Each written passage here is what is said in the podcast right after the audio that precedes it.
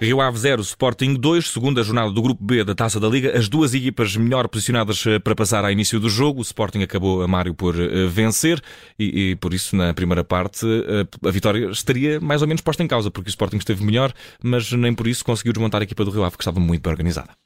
Sim, a vitória não sei se estaria em causa, mas pelo menos é, diria que, que o empate hum, estava difícil de, de, desatar, porque a verdade é que o Sporting sentiu muitas dificuldades no, no, primeiro tempo, frente a esta equipa do Rio Ave, muito bem organizada do ponto de vista defensivo, um, com, com, ideias também para, para reagir uh, no momento da recuperação de bola e, enfim, não, não, não é surpresa nenhuma, já tínhamos falado nisso, são dois dos treinadores uh, mais entusiasmantes, digamos assim, do nosso campeonato, sem, sem dúvida nenhuma, dois, dois treinadores com com muito boas ideias. Daqui a uns anos vão estar a jogar xadrez em cima de mal de Louis Vuitton, é isso que quer dizer? Vamos lá ver, parece-me parece que sim, parece-me que sim. Uh, há potencial para isso mesmo. Uh, mas sim, são, são dois belos treinadores e, e com boas ideias. E, e, claro que, que o jogo acabou por ser bastante complicado para a equipa do Sporting, como se perspectivava, principalmente no, no primeiro tempo. O Sporting sentiu dificuldades eh, pelo corredor central, não, não, houve, não houve praticamente ideia nenhuma a surgir pela, pela zona central. O, o Essugo muito preso, o Pedro Gonçalves uh, não se conseguir ligar com os três da frente, o Edwards e o Trincão a não conseguirem vir buscar jogo e o, e o jogo do Sporting caiu, eh, como dissemos várias vezes durante esta transmissão, pelo, pelos corredores. Uh, muito mais o Pedro Porro em jogo do que o, o Nuno Santos um, e, e, no fundo uh, grande parte dos ataques do Sporting surgiram uh, por, esse, por essa via, ou seja, pela, pela ação do Pedro Porro que através de duelos individuais, a tentar passar pelo, pelo Paulo Vitor, a tentar desbloquear pelo corredor direito com, com algum virtuosismo, tentou uh, pouco a pouco desbloquear o marcador, mas hum, a verdade é que na primeira parte o Sporting coletivamente uh, não conseguiu ter ideias uh, capazes de desmontar a equipa do Rio Ave, a não ser, claro, quando existia algum rasgo do, do Porro pelo lado direito. E uh, temos uh, depois uma, uma segunda parte em que uh, o Sporting entra contra-cara, o jogo começa a ficar mais aberto, o Sporting acaba por chegar ao golo, mas o Rio Ave entrou também com alguma ousadia, poderia ter assustado Sim. a equipa do Sporting. O próprio treinador Luís Ferreira disse que, se, que tem a percepção de que se fosse o Rio Ave a marcar primeiro que o jogo teria tido outra atuada, teria mudado de, de cenário. Apesar de tudo, segunda parte mais amiga do futebol. Sim, sim, mais, mais, mais aberta. Como dissemos, o Rio Ave também lhe interessava claramente esse, esse, gol, do, esse gol que lhe colocasse em, em vantagem, porque as contas uh, ficariam mais favoráveis para o Sporting com o empate uh, do que propriamente para a equipa do Rio Ave. Portanto, o Rio Ave também arriscou um bocadinho mais, expôs um bocadinho mais uh, e o Sporting foi, foi retirando também algum partido disso mesmo.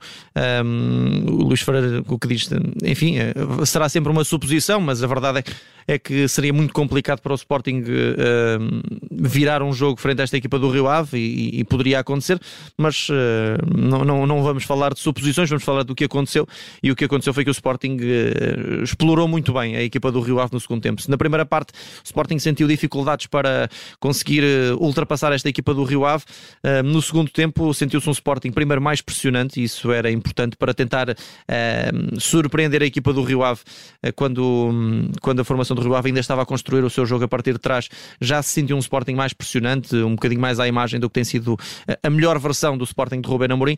Um, e, e, a equipa, uh, quando, quando fazia isso mesmo, claro, tinha maior capacidade para, para reagir rápido uh, à, à, recuperação de bola e jogadores muito rápidos uh, para fazerem a diferença. Vimos o Edwards muito mais em jogo. Um, e, e, o Rubén Amorim foi, foi sentindo isso mesmo.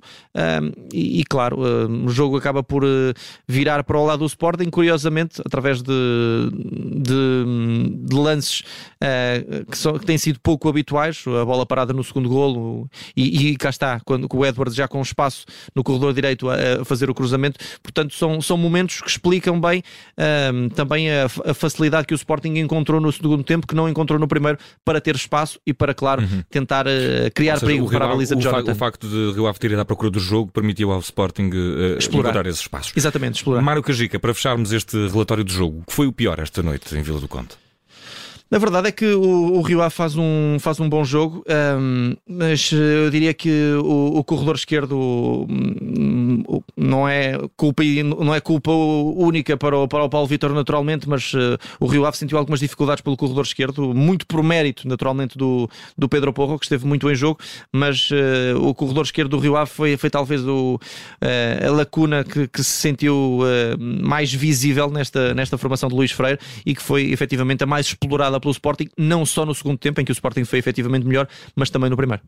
Corredor esquerdo do Rio Ave, o pior desta noite. Já sabes. Resta, sim, sim. Resta saber o que é que foi, o que é que foi melhor. Ah, foi, foi, foi o Pedro Porro, na minha opinião, sem dúvida, o melhor em campo, desequilibrador nato. Quando o jogo não estava favorável para o Sporting, foi sempre a unidade que, que mais procurou encontrar espaços, que mais procurou ajudar a equipa do Sporting a, a tentar desbloquear o marcador e, e, no segundo tempo foi sempre, foi sempre um elemento muito ativo. Um, e este Pedro Porro é, é, sem dúvida o que Rubén Amorim quererá certamente na segunda metade do campeonato. Fez uma excelente partida e, e foi, foi sem dúvida o melhor em campo, na minha opinião. E isto numa altura em que começam também a surgir notícias de interesses eh, de outros campeonatos aqui por Pedro é Porro. Resta saber também se vai conseguir. Uh, o, o, corredor direito está, está seguro com o Pedro Porro. Resta saber é se o Sporting vai conseguir, vai segurar. Mas uh, fica feito este relatório de jogo. Mário Cajica, Vitória Leonina, que coloca os Leões em muito boa posição para passar à próxima fase da taça da Liga. Só o Mecatombe fará com que os Leões não passem. Análise feita, relatório entregue. Um bom descanso, Mário, e um abraço. Muito obrigado.